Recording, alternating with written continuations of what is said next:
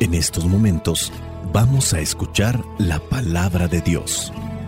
Dispón tu corazón para que el mensaje llegue hasta lo más profundo de tu ser.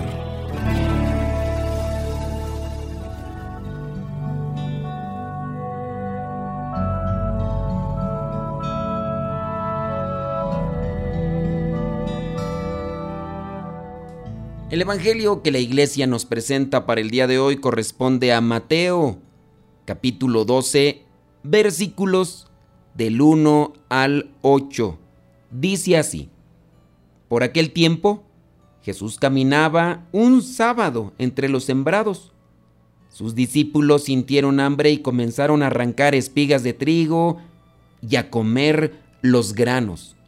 Los fariseos lo vieron y dijeron a Jesús, mira, tus discípulos están haciendo algo que no está permitido hacer en sábado.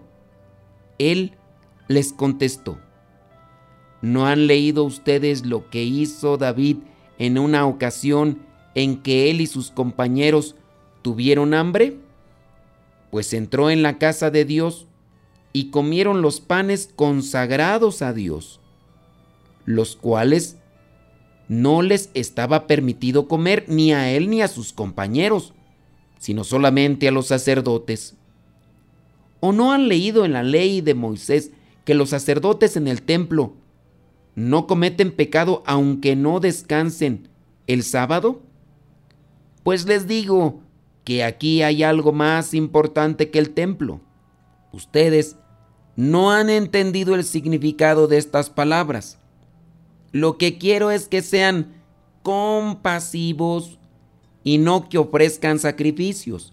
Si lo hubieran entendido, no condenarían a quienes no han cometido ninguna falta. Pues bien, el Hijo del Hombre tiene autoridad sobre el sábado. Palabra de Dios. Te alabamos, Señor. Señor Jesucristo, nuestro divino Salvador. Gracias te damos por tu infinito amor. Te escuchamos en la palabra, te recibimos y adoramos en la Eucaristía, te servimos los hermanos. Que seamos misioneros como lo quieres tú, enseñando a los hombres el fuego de tu amor. Oh, La ley del descanso es para los judíos. Los sacerdotes del templo son judíos. Es decir, que para ellos también se debería de aplicar el descanso del sábado, porque la ley no dice, para los sacerdotes del templo, no, para los demás, sí. En el Evangelio del día de hoy se señala a Jesús y a los discípulos por no cumplir la ley del sábado, el descanso. Y hablando de un descanso que está presentado en la Biblia, que se entiende como un no hacer nada, no moverse, no trabajar, no caminar. E incluso si haces algo de comida, también eso es pecado. En el Génesis se habla de que Dios hizo las cosas, hizo el mundo, hizo todo lo que existe y al séptimo día descansó. Recordemos que el séptimo día es el sábado. El domingo es el primer día de la semana. Aunque nosotros tomamos como el primer día de la semana el lunes porque es el día laboral. Pero en la Biblia el primer día es el día domingo y el séptimo es el sábado.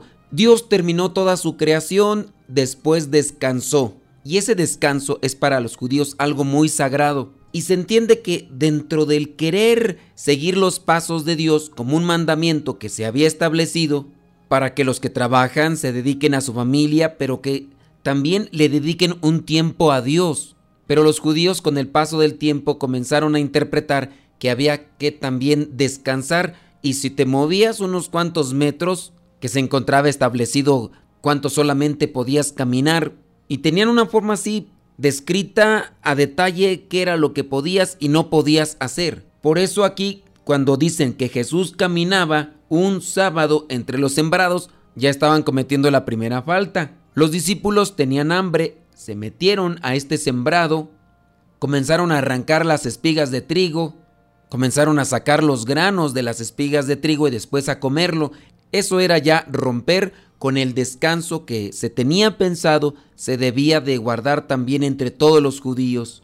Y ya en el versículo 2 comienza el reproche. Mira, tus discípulos están haciendo algo que no está permitido hacer en sábado. Ya en algún momento se va a señalar, Jesús mismo lo dice, no he venido a cambiar la ley de los profetas, no he venido a quitarla, más bien he venido a darle su pleno sentido.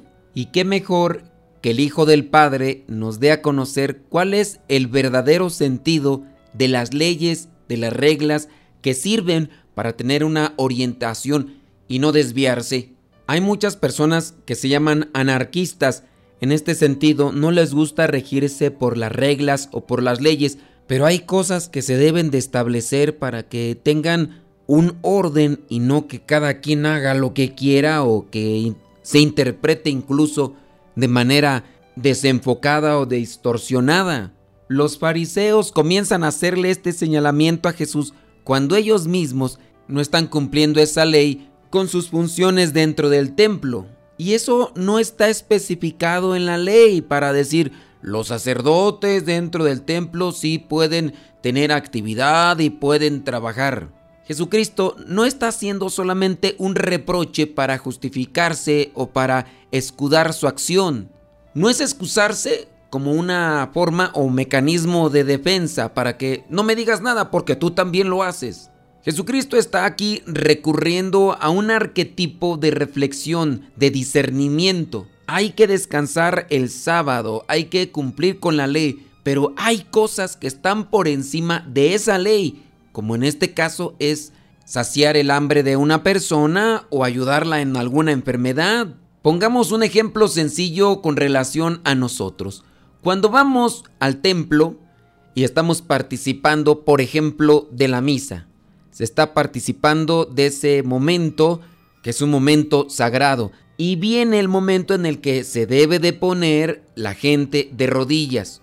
El ponerse de rodillas en ese momento es un acto de adoración a Dios. Pongamos el ejemplo de que una persona no puede porque tiene una enfermedad o tiene un problema físico. Si nos pusiéramos al modo de cómo se están poniendo los fariseos, podríamos decirle a esa persona, no importa, porque si no te pones de rodillas entonces no estarás adorando a Dios. Y Dios quiere que se le adore, entonces tú estás en pecado y no importa, hagan que esa persona se ponga de rodillas.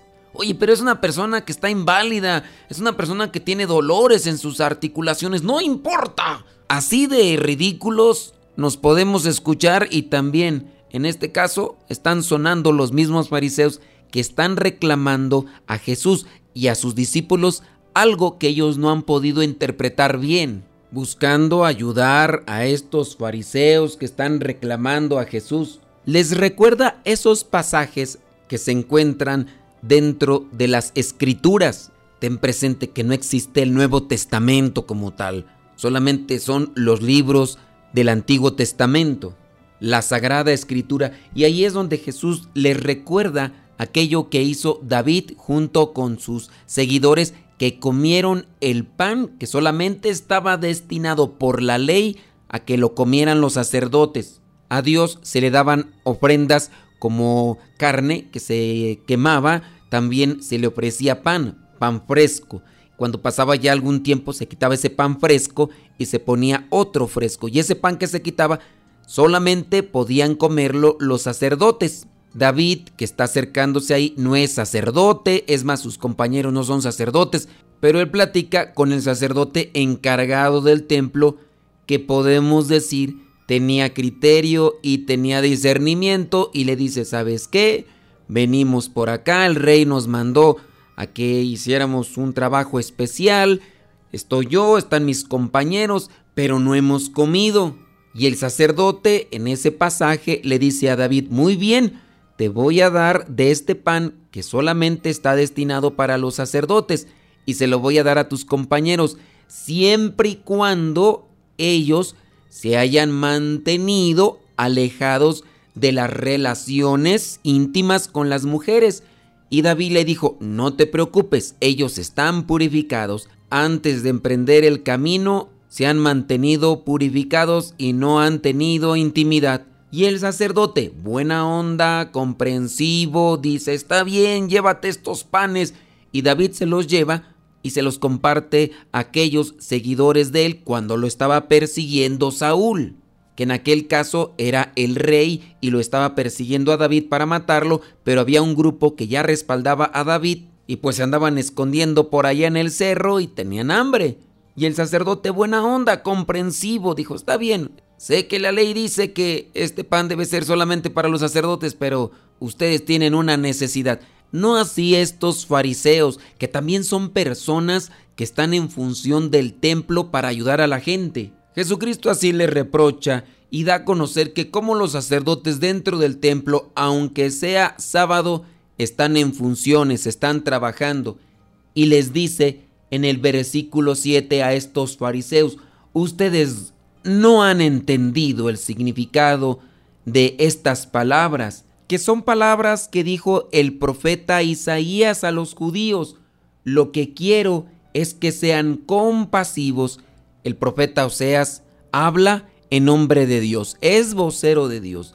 Lo que quiero es que sean compasivos, así como fue ese sacerdote en el templo cuando miró que David andaba pues realizando una actividad y que sus compañeros tenían hambre fue compasivo y dijo, está bien, vamos a darles de comer, aquí están estos panes. Fue compasivo, dice. Lo que quiero es que sean compasivos y no que ofrezcan sacrificios. El no trabajar, el no caminar, el no realizar funciones que impliquen el movimiento físico, vendría a ser como un tipo de sacrificio. No es tanto el sacrificio por el sacrificio. El sacrificio debe de llevarte a crecer interiormente, crecer en la voluntad, ser más compasivo, ser más paciente, ser más misericordioso. Eso es lo que quiere Dios con nuestros sacrificios. Pongamos el ejemplo de una persona que se viene caminando en peregrinación, llega al templo después de haber caminado, si tú quieres, tres días, cinco días o a veces algunos hasta 10 días. Se han cansado caminando bajo el sol, llegan todos molidos, llenos de callos, de igual manera todos sudorosos, pues son sacrificios. Esta persona regresa a su casa, pongamos el ejemplo de un señor. Realizó esta caminata ofreciéndosela a Dios como sacrificio, pero apenas llega a la casa, gritando, maldiciendo, a las cuantas semanas se está emborrachando, está siendo infiel, maltrata a la mujer. Oye, ¿de qué te sirve estar haciendo este tipo de sacrificios cuando tu corazón no cambia para ser más paciente, más compasivo, más misericordioso? Esto es lo mismo que reprocha Jesús a estos fariseos. Y dice en el versículo 7, si lo hubieran entendido, no condenarían a quienes no han cometido ninguna falta, que es un pecado. Ofender a Dios, sí, pero también es ofender el templo del Espíritu Santo, es decir, nuestro cuerpo. Esa es una falta, ese es un pecado. Un pecado es ofender, lastimar, denigrar a los demás, ofender a Dios, ofendernos, sí, ofendernos nosotros porque somos templos del Espíritu Santo, cuando cometemos impurezas, también estamos ofendiendo el templo del Espíritu Santo. Esas son faltas. Los sacrificios nos pueden ayudar a crecer espiritualmente, fortalecernos en la voluntad, ser más compasivos, ser más misericordiosos, ser agradables a Dios, ayudar a los demás en las necesidades. Para eso deben de estar enfocados los sacrificios, no sacrificarse por sacrificarse. ¿De qué le sirve a una señora rezar mil rosarios si es una chismosa argüendera, mitotera, víbora venenosa con los demás? ¿De qué le sirve a un hombre hacer peregrinaciones de un mes caminando si no deja de ser infiel, si no deja de ser borracho, si no deja de maltratar y de humillar a su esposa? Si no cambiamos desde adentro con los sacrificios externos, en vano se realizan. Pidámosle al Señor que nos ilumine para realmente cumplir con su voluntad y cambiar desde adentro con los sacrificios que podamos realizar desde afuera. Soy el Padre Modesto Lule de los misioneros servidores de la palabra. La bendición de Dios Todopoderoso, Padre, Hijo y Espíritu Santo descienda sobre cada uno de ustedes y les acompañe siempre. Vayamos a vivir la palabra. Lámpara es tu palabra para mis pasos, luz en mi sendero. Lámpara es tu palabra pasos, luz en mi sendero. Luz, tu palabra es la luz. Luz, tu palabra es la luz. Yo guardaré tus justos mandamientos